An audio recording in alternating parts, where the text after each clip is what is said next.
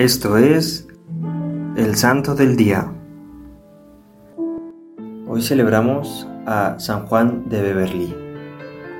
Nació en el pueblecito de Harpham, en Yorkshire.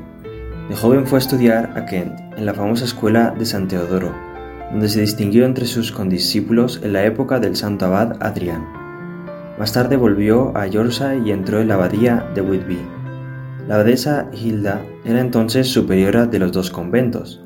Por sus excepcionales cualidades, Juan fue elegido obispo de Exham después de la muerte de Saneata. El tiempo que le dejaban libres sus ocupaciones pastorales lo consagraba a la contemplación.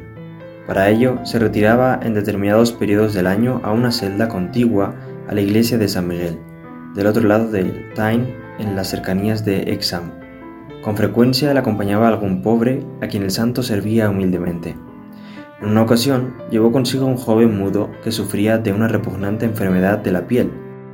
El santo, poco a poco, le fue enseñando a pronunciar todas las sílabas y las palabras enteras.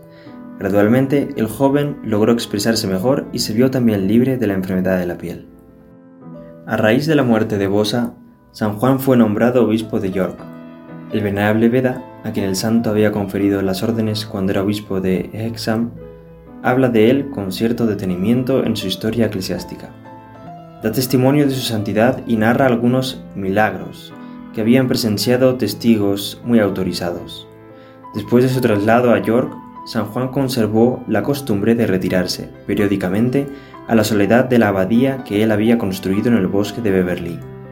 El año 717 Consumido por la edad y la fatiga, el santo renunció a su sede en favor de su capellán, Wilfrido el Joven, y se retiró a Beverly, donde pasó los cuatro últimos años de su vida en la práctica de la disciplina monacal.